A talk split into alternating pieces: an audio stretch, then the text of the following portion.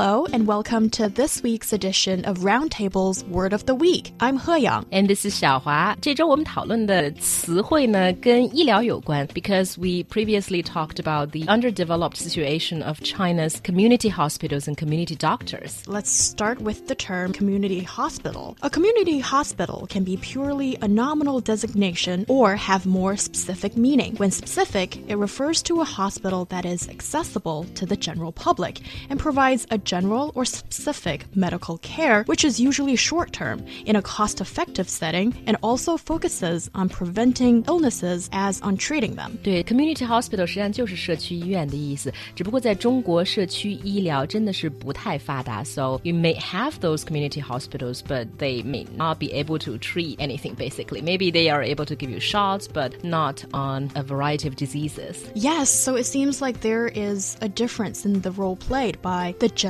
practitioner. It is a doctor based in a community who treats patients with minor or chronic illnesses and refers those with serious conditions to a hospital. And their duties are not confined to specific organs of the body, and they have particular skills in treating people with multiple health issues.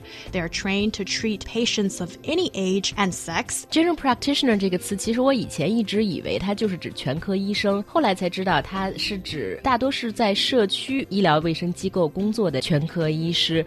他可以治一点小病。那如果你的病是比如说像骨折或者需要住院的疾病，就会把你推荐到大的医院去接受更系统的治疗。So I guess that's what it means. Yes, since the 1950s, general practitioner or general medicine has become its own branch of medicine by its own right. Also, there's a word that has a similar meaning, but maybe not exactly the same. That's family doctor. We also hear this word quite often. A family doctor is a synonymous term used in many countries as to a general practitioner. But in the US, after the 1970s, the two terms mean differently. A practitioner who specializes in family medicine must now complete a residency in family medicine and must be eligible for board recognition. 所以 family doctor 在美国也是自成一体的一个另外的体系，跟 general practitioner 有一点点的区别。Back to China, I don't think China has an established system for either general practitioner or family doctors.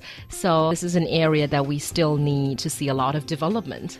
Yes, we operate under a very different kind of system, and it is confusing for a lot of people because when you go to the hospital in China, you might not know which specific office you should be registering with. Mm. And also, there is no family doctor to oversee your health in a long term either. Exactly, and that's all the responsibility of a general practitioner or a family doctor. That's all the time we have for this week's Word of the Week. I hope you had a good time and is having a good weekend. We'll see you next time.